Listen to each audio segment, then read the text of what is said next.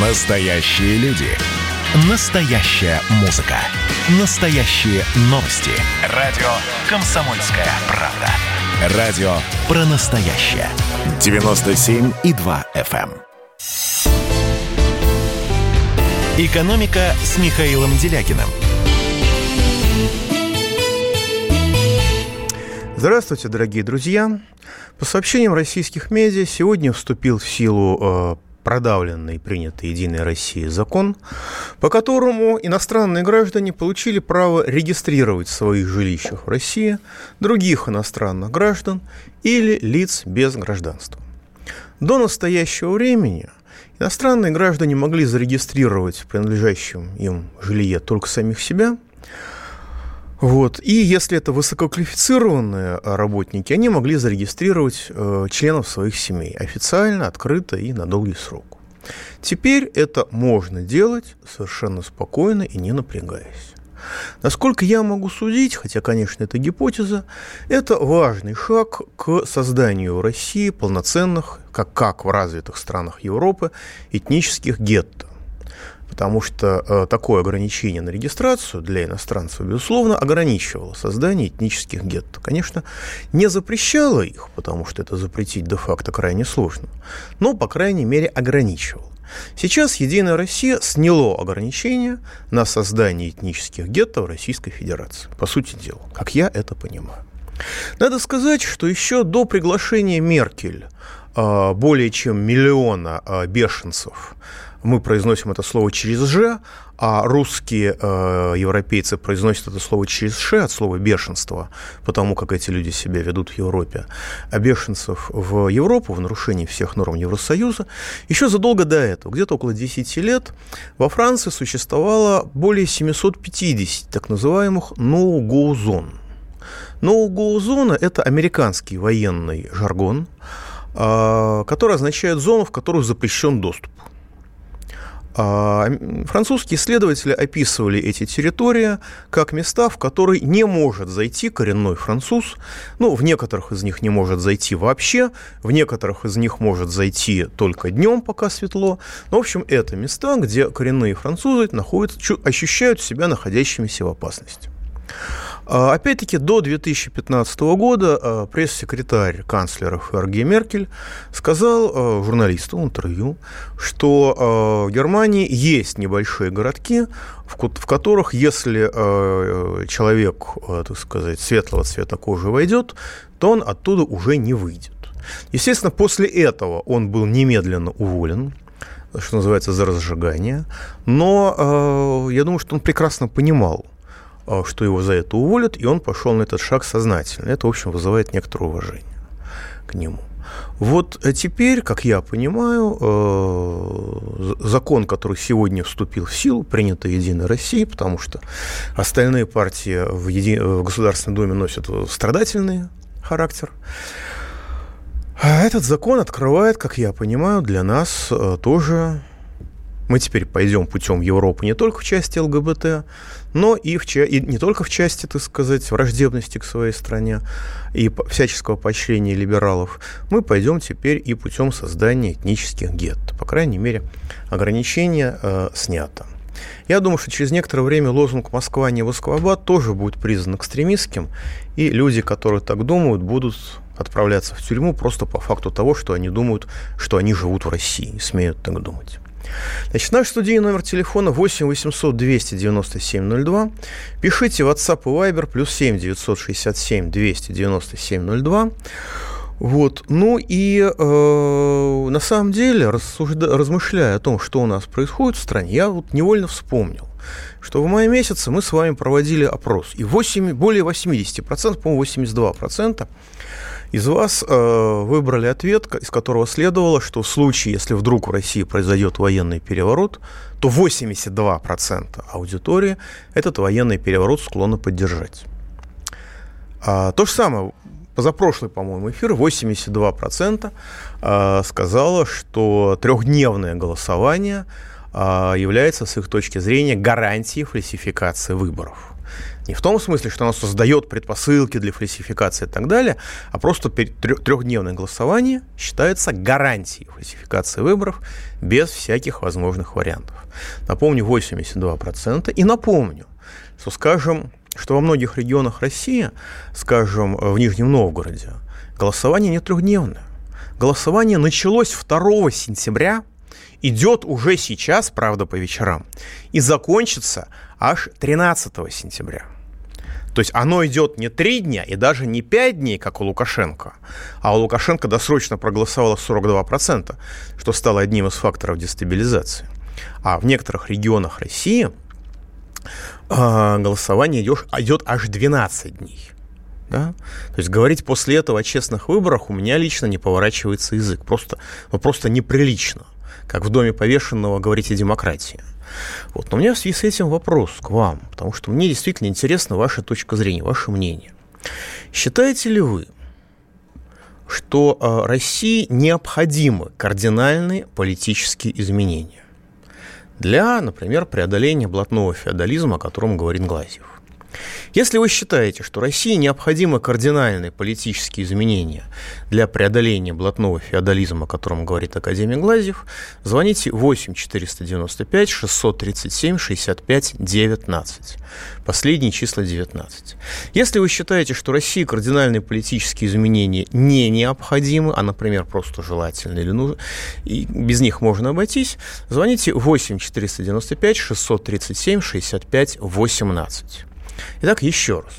Если вы считаете для России необходимыми кардинальные политические изменения для, преобла... для преодоления блатного феодализма, о котором говорит академик Глазьев, звоните 8 495 637 65 19. Если вы не считаете кардинальные политические изменения необходимыми, звоните 8 495 637 65 18. А теперь давайте примем звоночку. Геннадий из Санкт-Петербурга, вы в эфире. Да, добрый день. Вечер. Здравствуйте. А, я вот хотел высказаться по поводу, очень интересно, кстати, вы назвали город Москва-Бат, надо запомнить. А, ну, это мы поводу... так его называем довольно часто. Как по улице пройдемся, так и называем. Вы знаете, большинство регионов, вот э, я по роду своей профессии езжу по России, я дальнобойщик. И в большинстве маленьких городов, я mm-hmm. в основном езжу в, э, на юг. Э, то есть это Рязанская, Липецкая, э, какая там еще, Тульская область. Понимаете, в большинстве городов э, настолько, ну я не хочу никоим образом обидеть выход э, уроженцев юга, скажем так вот. Но на некоторые стоянки, ну, в частности, грузовые, потому mm-hmm. что, ну, вот моя сфера деятельности, я вот могу как-то перелировать. А, на них просто реально страшно заезжать, понимаете? То есть туда русский человек заезжает, ну, я имею в виду слав... славянский. Ну да, понятно, понятно. Mm-hmm. Вот. И вот реально страшно, понимаете? А чего страшно? Есть, а чего страшно? Нет, страшно. Я много раз был за границей, много раз был на Ближнем Востоке. Угу. То есть, в частности, в Арабских Эмиратах у меня очень много знакомых.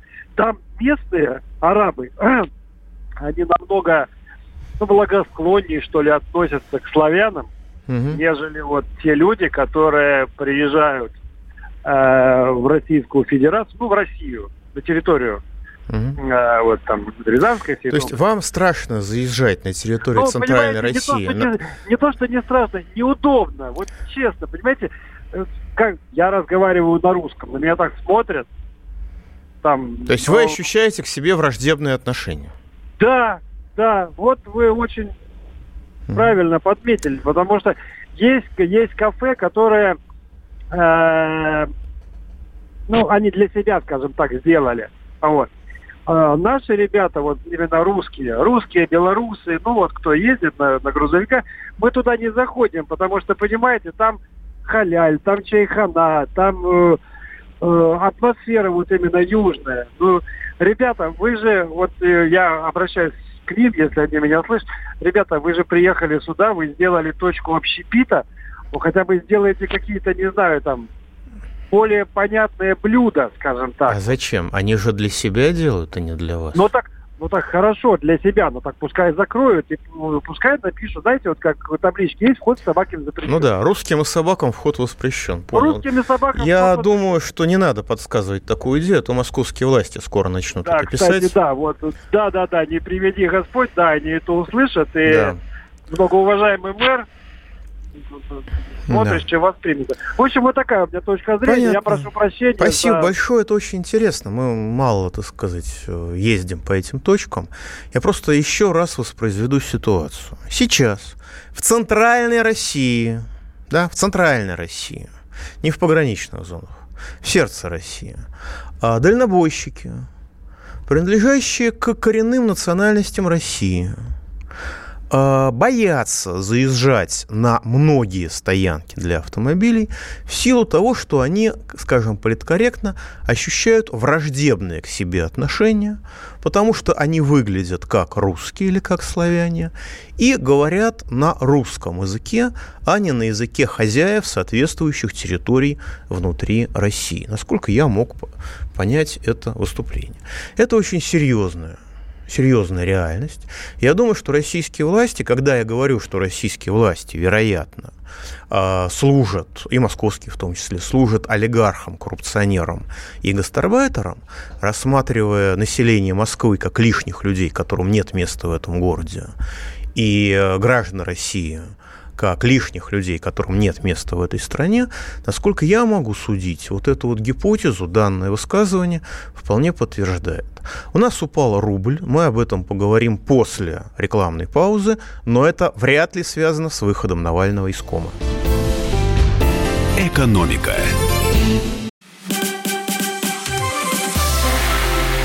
Это было начало. Это действительно история, которая будоражит. Вся страна обалдела. И Россия родина слонов, она от океана до океана, да, и мы, мы всегда правы, мы никогда не сдаемся. И самое главное, что же будет дальше? Комсомольская правда. Это радио.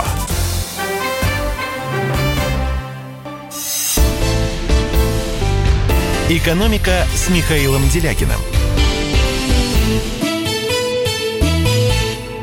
Итак, дорогие друзья, продолжаем, значит, опрос. Необходимо ли России кардинальные, полити... кардинальные политические изменения для преодоления э, блатного феодализма, о котором говорит, в частности, Академия Глазьев? Если вы считаете, что это необходимо, звоните 8 495 637 65 19.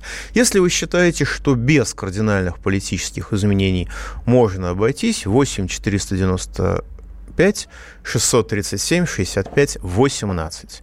Кардинальные политические изменения необходимы. Последние числа 19. Не необходимы 18. Наш студийный номер телефона 8 800 297 02. Пишите WhatsApp и Viber плюс 7 967 297 02. Ну и давайте примем звоночку. Александр Сказани, вы в эфире. Здравствуйте, Михаил Геннадьевич. Здравствуйте. Александр Казань.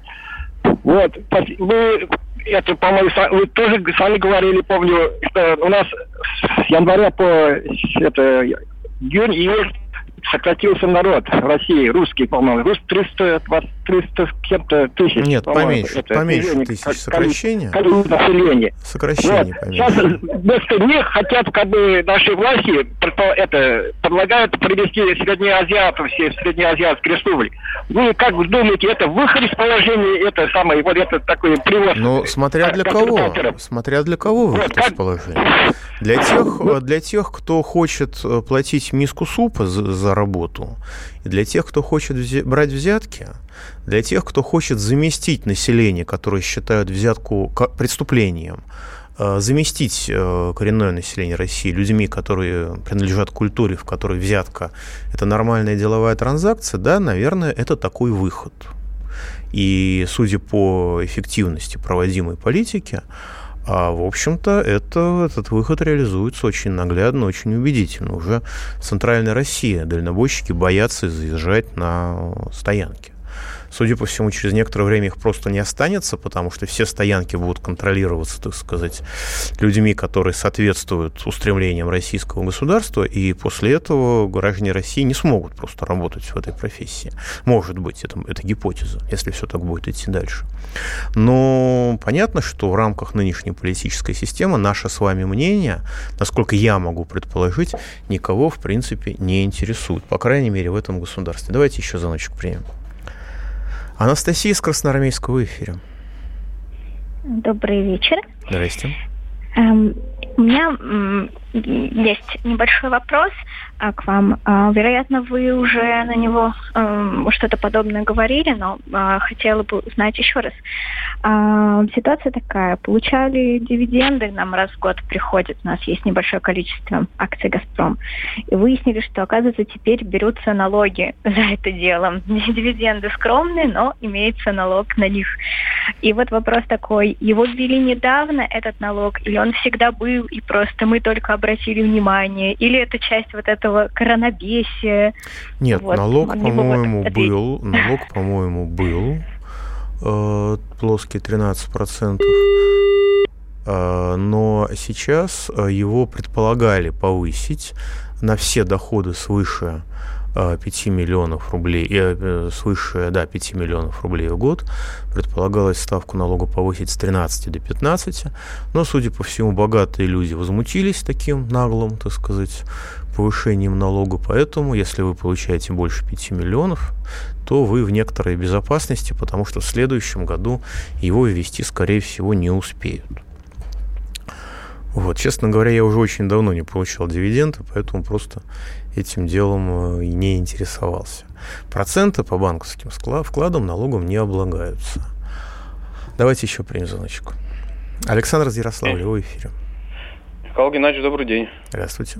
Да, это Александр Ярославович. Вопрос такой, вот Игорь Тощаков, ваш коллега по Авроре, предрекал, может быть такая есть вероятность, что Штаты обвалятся еще до выборов. Это кому на руку будет вообще, Трампу или демократам? Спасибо. Ну, я не знаю. Он все-таки он прогнозировал, а не предрекал. Он все-таки не, не астролог, это технический анализ. Но если э, мировые фондовые рынки обвалятся перед выборами, то это будет демонстрация беспомощности Трампа, это будет на руку Байдену. А также, как в 2008 году Барака Обаму подсаживали во власть форсированием, так сказать, глобального кризиса, который э, осуществили ликвидацией банка Lehman Brothers по жесткой схеме, хотя могли это делать мягко, как делали за два года до него, или могли протянуть его существование. Вот, вероятно, я, я лично ожидаю чего-то подобного сейчас, по крайней мере, до середины октября, хотя по уму они должны это сделать в сентябре политической точки зрения. Но не факт, что у них это получится. Так что вопрос на самом деле остается открытым. Я в своих практических действиях исхожу из того, что э, я в сентябре ожидаю падения мировых фондовых рынков исходя из внутриамериканской политической ситуации, для того, чтобы ударить по Трампу и подсадить во власть, так сказать, товарища Байдена, по поводу которого уже говорят о дементократии. Не от слова дементор, а от слова старческая деменция. Но это гипотеза, которая связана с рисками. Поэтому для людей, которые не склонны к рискам, я бы советовал сходить из того, что доллар завалится после американских выборов. И сейчас лучше из рубля, поскольку девальвация уже де-факто началась, перекладываться в более безопасные валюты, скажем, в то же самое евро, или если вы живете в финансовом центре, то в швейцарский франк. Кстати, о птичках. У нас сегодня очередное ослабление рубля. Постоянно сейчас доллар прибавил 34 копейки, евро прибавил 31 копейку. И это после того, как пару дней ну, в конце прошлой недели они уже укрепились довольно ощутимо. Поэтому это не связано с выходом Навального из, из комы. Это не связано с выпаданием Платошкина в реанимацию. А, на мой взгляд, это связано с тем, что сейчас а, российская экономика, российское государство принципиально блокирует любые возможности широкого, широкомасштабного развития, продолжая придерживаться идеологии кусочно-разрывного планирования и при этом еще и, так сказать, а, де-факто блокируя процесс развития военно-промышленного комплекса, естественно, есть исключения в этой сфере. В результате этого единственным способом поддержания страны на плаву, если государство служит финансовым спекулянтам против своего народа и блокирует социально-экономическое развитие, единственным способом поддержания этого, так сказать, плота на плаву является периодически девальвация рубля. И мы сейчас входим в тот период, когда эта девальвация, наверное, будет происходить. По крайней мере, в пять, события пятницы и события сегодняшнего дня это подтверждают. Не нужно реагировать на, так сказать, громкие события относительно того, что впервые за 4 года, да, за 4,5 а, евро стоило дороже 90 рублей. Оно стоит уже дешевле 90 рублей. Если быть более точным, вот сейчас 89 рублей 58 копеек. Вот. Но, э, тем не менее, тем не менее, ослабление рубля будет происходить просто в силу исключительного качества российского госуправления и его весьма специфической ориентации. То есть говорить про этих людей, что это компрадорская буржуазия, это значит делать им незаслуженные комплименты. Я придерживаюсь фразы академика Глазьева о блатном феодализме. А, поэтому мы сегодня еще поговорим, так сказать, приведем пример некоторых высказываний, лучших из них, лучших из них, как они вообще выглядят. Вот. И я должен сказать, что на самом деле шум вокруг Навального, истерики, разговор о санкциях очень э, забили в информационном пространстве сообщение о том, что Николай Николаевич Платошкин попал в реанимацию, оказывается, еще в пятницу. Никакой внятной информации нет. Диагноз, насколько можно судить, не сообщают даже жене адвокату. Вот, при том, что Платошкин призывал соблюдать законы России, в отличие от Навального, и играть с властью по ее правилам. То есть это очень наглядная то есть контраст полной информационной блокады вокруг Платошкина с яростной шумихой вокруг Навального и полной информационной открытостью российского государства вокруг Навального наглядно подтверждает гипотезу о том, что это сегодняшнее государство, которое существует в России, оно на стороне либералов против народа. Оно на стороне призывающих нарушать народ слуг финансовых спекулянтов против призывающих соблюдать закон слуг народа. На стороне безумия, разрушения и девиантности против нормальности и созидания. Я подчеркиваю, что Платошкин как политик был абсолютно безобиден и безвреден, безвреден для власти, и его участь еще раз показывает и возможность, и опасность диалога с этой самой властью, которую кто-то пытается вести нормальными цивилизованными методами. Да, вот когда 60 тысяч человек выходят на улицу, как в Хабаровске, нарушая все законы, власть на это реагирует, это слышит и забывает тут же мгновенно о собственных, так сказать, тиранических, ну или людоедских, или каких-то еще неудобных для выражения своего мнения законах. А вот если человек выходит с одиночным плакатом, который формально законом разрешен, его винтят немедленно, извините за мой французский, потому что, видите ли, один человек, который стоит с плакатом, он нарушает противоэпидемиологические мероприятия. Из обрывочных слов жены э, Платошкина можно предположить, что здоровье разрушилось в результате систематического глумления над Платошкиным на фоне трехмесячного лишения движений свежего воздуха в ходе домашнего ареста. Как мы все сидели, ну, многие из нас, большинство сидело под домашним арестом во время коронабесия. У Платошкина это продолжилось из-за э, реального домашнего ареста по решению суда и э, очень сильная нервотрепка в условиях лишения движения свежего воздуха, естественно, сделала свое дело. Это реальная э, наглядная иллюстрация того, что из себя, так сказать, представляет наша политическая система. Пауза будет короткой, пожалуйста, не переключайтесь. Экономика.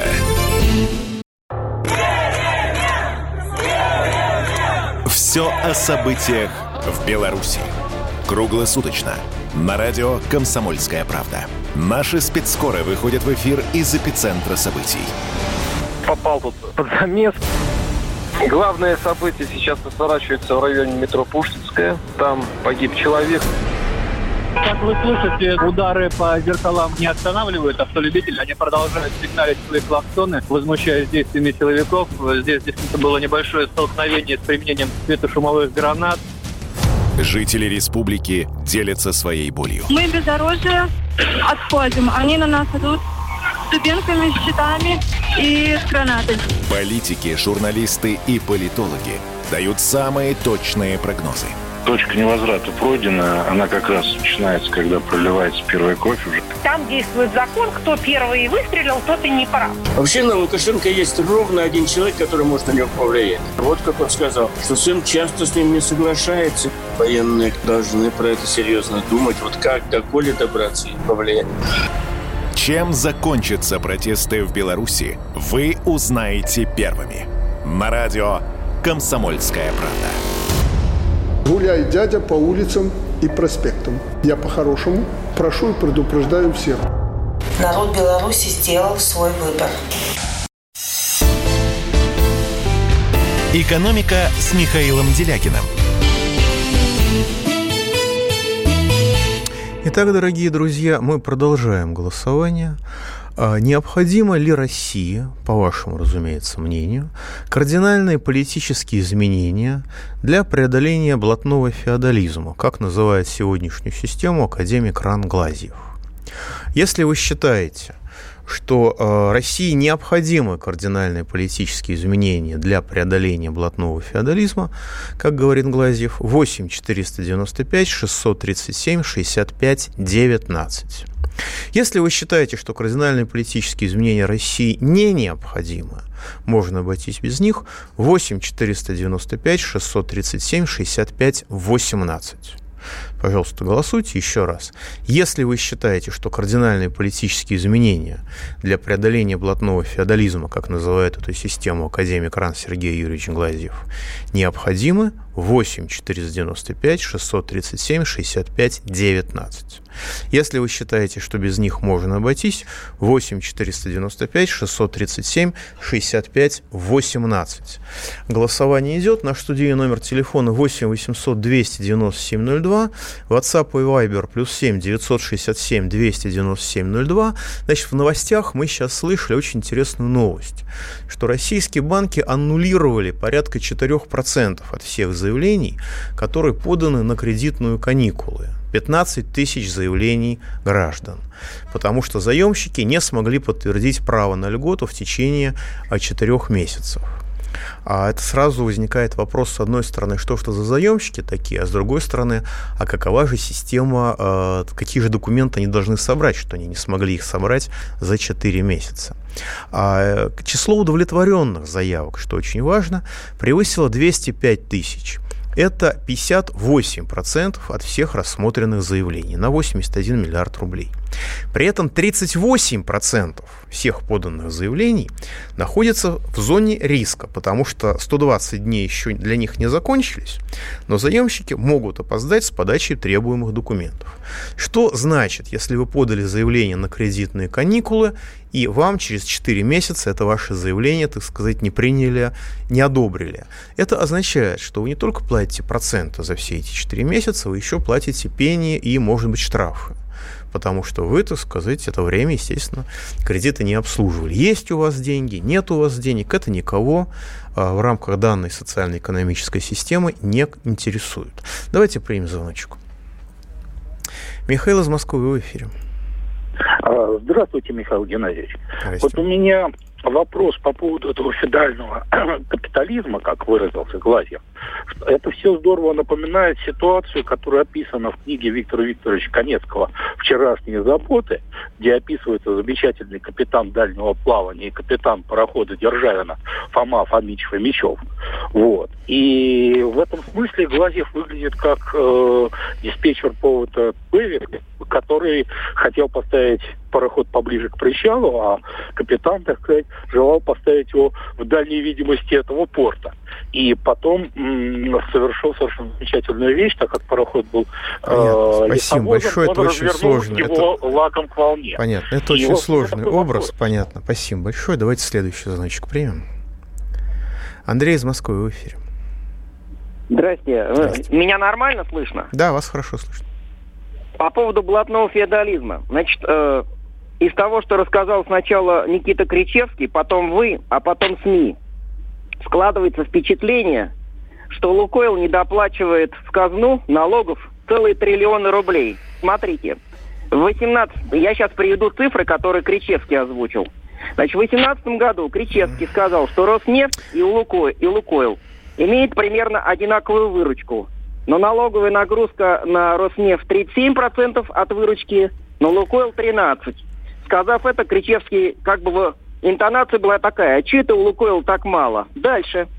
В начале 2019 года вы сказали, что один из бывших замминистров финансов получил место в Совете директоров Лукойл.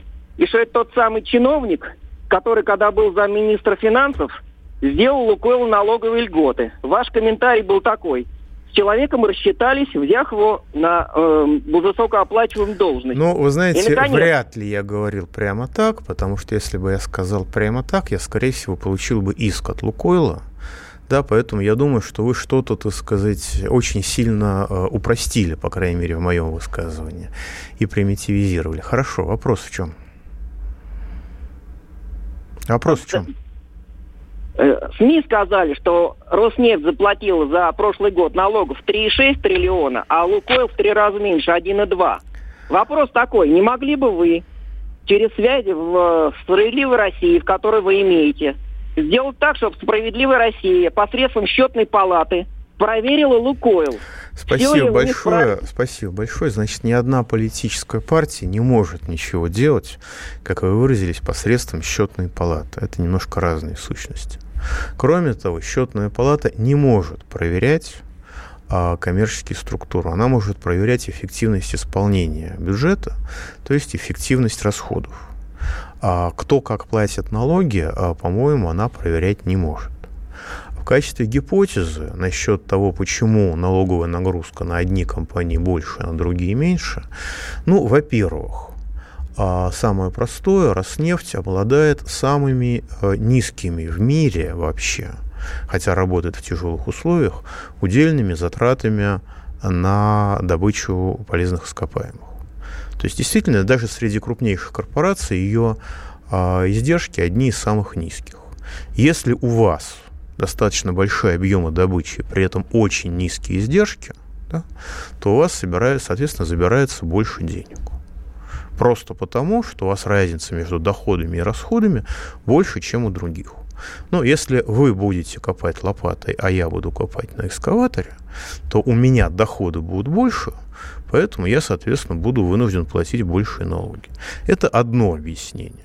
Я думаю, что есть и другие объяснения в том числе. Хотя действительно разброс по... Э, это действительно является, с моей точки зрения, несправедливым, потому что получается, что чем, чем компания более эффективна с технологической точки зрения, тем под более сильный налоговый пресс она подпадает. Это во-первых. И во-вторых, то есть происходит дестимулирование. Да? Э, компании невыгодно снижать издержки. А, во-вторых, не учитываются разного рода финансовые операции. А, скажем, есть компании, у которых очень большая часть э, бизнеса находится за пределами страны, которые, по сути дела, являются полуофшорными образованиями. И естественно, что если вы деньги выводите из страны, расчеты проводите за ее пределами, то внутри страны, я, естественно, говорю не, не, не обязательно про Лукойл, я не знаю, как она внутри устроена, то вы, соответственно, не вы, не, вы платите меньше налоги в это, налогу в этой стране. Если вы государственная компания, которая ведет себя как государственная компания, а не как частная лавочка, если вы считаете, являетесь добросовестным и ориентируетесь на государство как на вашего главного собственника, то это накладывает на вас некоторые ваши добросовестность, некоторые ограничения, в том числе а, вы платите большие налоги. А насчет того, что правила действуют для всех, закон, закон един для всех, так я напомню, что это кричалка Манежной площади 2009 года, и либералы до сих пор считают этот лозунг, как я понимаю, экстремистским. А, и это распространяется и на людей, как мы видели из разговора с дальнобойщиком, это распространяется и на корпорации. Давайте примем еще звоночку. Давайте примем еще... Нет, нет звонков больше? Владимир Александрович из Бийска, вы в эфире. А, здравствуйте, Михаил Геннадьевич. Здравствуйте. А у меня вопрос такой. Вот вы помните, во второй половине 90-х годов исчезли деньги? Да, конечно, помню. А куда же они исчезли? Была чрезмерно жесткая финансовая политика, которая заключалась в том, что чем меньше денег у народа, тем лучше для народа. Вот, а, и она была воплощена в жизнь после так называемых президентских выборов 1996 года, когда Ельцин остался у власти, он в качестве оплаты отдал страну на разграбление олигархам, и пока ее не дограбили, пока не, не устроили дефолт, денег в стране не было, потому что все они, так сказать, изымались частью на спекуляции, частью на олигархов. А что? Алло. Да-да. Привет, у нас сегодня Еще и, изумительно содержательная беседа с радиослушателями. Антонов с Хабаровска в эфире. Здравствуйте, Михаил Геннадьевич. Здравствуйте. Вот у меня вопрос небольшой и пожелание. Вот вопрос такой. Вот в недавно принятых поправках Конституции есть ли хоть одна поправка, которая ограничивала бы влияние международных финансовых э, структур на нашу экономику и Центробанк? И, и второе, не могли бы вы рассказать вот о взаимоотношениях Современной России и МВФ, и через какие инструменты и людей они влияют на нашу страну? Спасибо. Понятно. Я не очень понимаю, зачем действующей власти ограничивать влияние финансовых спекулянтов на российское госуправление, потому что наши либералы этим самым спекулянтам и, и, и служат. А влияние осуществляется через личности, никакого институционального влияния нет, это все сказки и байки. Просто у нас на ключевых позициях находятся либералы, которые искренне считают, что солнце сходит над Вашингтоном. И не потому, что там сидит Трамп, а потому, что там находится МВФ. Вот выросло уже третье, четвертое поколение либералов, которые э, считают, что никаких других интересов, кроме интересов финансовых спекулянтов, причем глобальных финансовых спекулянтов, в мире не существует. А разговор о том, что Россия должна развиваться, что в России живут какие-то люди, это бред и ересь, которые ваш даже недостойны того, чтобы об этом, об этом упоминали в приличном обществе. Так что это все на основе конкретной расстановки конкретных кадров. Пауза будет короткая, не переключайтесь. Экономика. Присоединяйтесь к нам в социальных сетях. Подпишитесь на наш канал на YouTube. Добавляйтесь в друзья ВКонтакте. Найдите нас в Инстаграм. Подписывайтесь, смотрите и слушайте. Радио «Комсомольская правда». Радио про настоящее. «Экономика» с Михаилом Делякиным. Итак, дорогие друзья, подводим итоги опроса. Проголосовало 327 человек.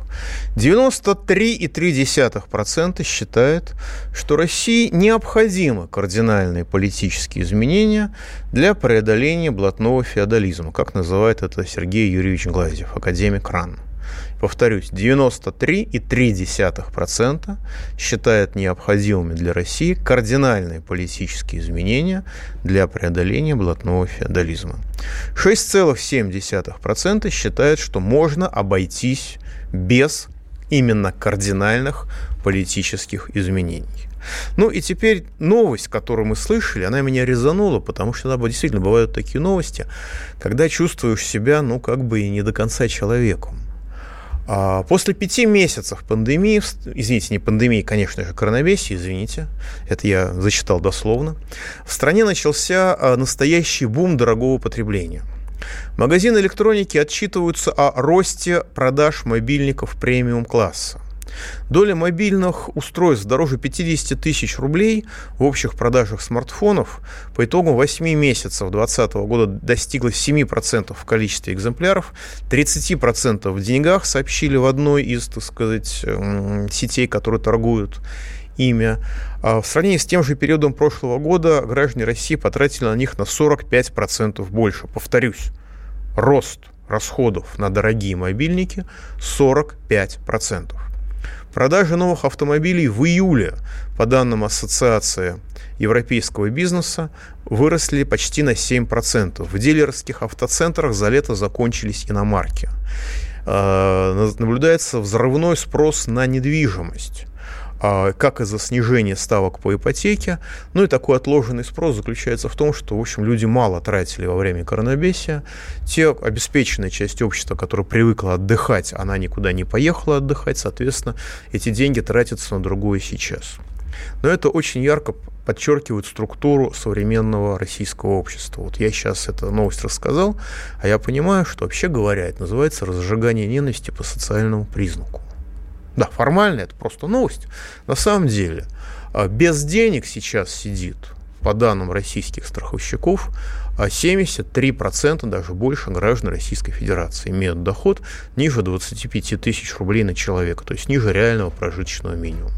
Да, то есть реальное соотношение тех, у кого какие-то деньги остались и тех, кто их тратит, и тех, у кого никаких нет денег вообще, ну, Михаил Леонидович Хазин говорит 40 на 60 процентов.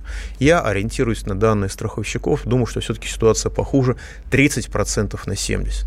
И, к сожалению, российское государство ориентируется на тех, у кого деньги все еще есть, на меньшинство, а не на большинство общества. Вот, пожалуйста, новость. Президент Русского географического общества заявил э, в интервью, цитирую дословно, в нас сейчас с детства закладывается желание какого-то неуемного потребления, стремление успеть все, попробовать все. И мы с этим своим стремлением летим со страшной скоростью к собственной погибели. Потребление за гранью здравого смысла. Сели за стол, тут надкусили, тут надломили, тут отпили, в результате из стола спахабили, ничего толком не поели. Человека надо менять его жажду потребления. Вы знаете, вот меня воспитывали люди, которые помнили голод очень хорошо. И военный, довоенный, и послевоенный. Поэтому, скажем, мне очень дорого, больших усилий для меня стоило, чтобы приходить в ресторан, не вылизывать, не вымазывать тарелку хлебушком, а что-то оставлять на тарелке, чтобы с соседних столов недоуменно не смотрели. Но вот это вот сейчас цитата, против которой, казалось бы, обеспеченным э, гражданам, по крайней мере, э, жителям Москвы, возразить вроде бы и нечего, вроде бы правда. А теперь следующая новость, которая пришла, по иронии судьбы, в тот же самый день. Вот предельно наглядная иллюстрация того, к чему именно, насколько можно судить, приводит жажда потребления правящей России тусовки. Еще раз, в тот же день пришла эта новость. По сообщению Тайга-Инфо, полиция не стала возбуждать уголовное дело в отношении жительницы села Зеленая Дубрава на Алтае. Женщина убивает и разделывает собак, чтобы съесть их. Правоохранители посчитали это смягчающим обстоятельством, кавычки закрывая, э, просто ну, полиция на заявление, так сказать, э, местного депутата объяснила, что для этой женщины это единственный способ пропитания, доступный ей в силу, так сказать, обстоятельств. Поэтому полиция ничего сделать здесь не может. Она не может уморить эту женщину голодом. А при этом жалобщица, депутат горсовета. Надо сказать, что по всей России деревни искусственно присоединяют к городам созданием так называемых городских округов, чтобы лишить сельских жителей возможности влиять на свою судьбу местной власти, на, даже на уровне местной власти. Так вот, депутат горсовета от КПРФ госпожа Дрюпина, которая об этом сообщила, как следует из ее цитируемого заявления, возмущена убийством собак, но отнюдь не условиями жизни людей – я заинтересовался, что это за человек такой. Вы знаете, на странице, на сайте Алтайского крайкома КПРФ очень много иллюстраций того, что депутат Дрюпина действительно ведет большую работу по защите интересов граждан. Я так почитал, действительно вызывает большое глубокое уважение и симпатию к этому человеку. Но в данном сообщении депутат от КПРФ выразил возмущение убийством собак. А вот то, что это стало способом выживания – причем не просто там почему-то какой-то алкоголик это сказал в пьяном угаре, а это по официальной позиции э, органов внутренних дел. Это является способом выживания, поэтому здесь не за что отдавать под суд человека. Вот это как-то не вызвало у депутата от КПРФ никаких особых возмущений. Но еще одна новость об уровне нашей замечательной, замечательной власти. Глава Ростуризма Зарина Дагузова провела отпуск в, том, в республике Алтай и рассказала, что получила в местном кемпинге памятку о возможной встрече с медведем. И жутко удивилась наличию медведей на, в республике Алтай, хотя вообще-то говоря, это Сибирь. А, она возглавляет Ростуризм с 2019 года. До этого работала в департаменте, начальником департамента по сопровождению крупных международных мероприятий в правительстве РФ. А в восьмом году окончила факультет журналистики МГИМО. Возникает вопрос, а федеральные чиновники вообще в курсе, что помимо медведей на территории Сибири, да и в целом в России живут еще и люди? Или если им об этом рассказать, то они тоже страшно удивятся. И для них это тоже будет открытием. И они будут публично удивляться. Ну надо же, ну кто же мог подумать, что в России еще какие-то люди живут. Пауза будет короткой до следующего понедельника. Экономика.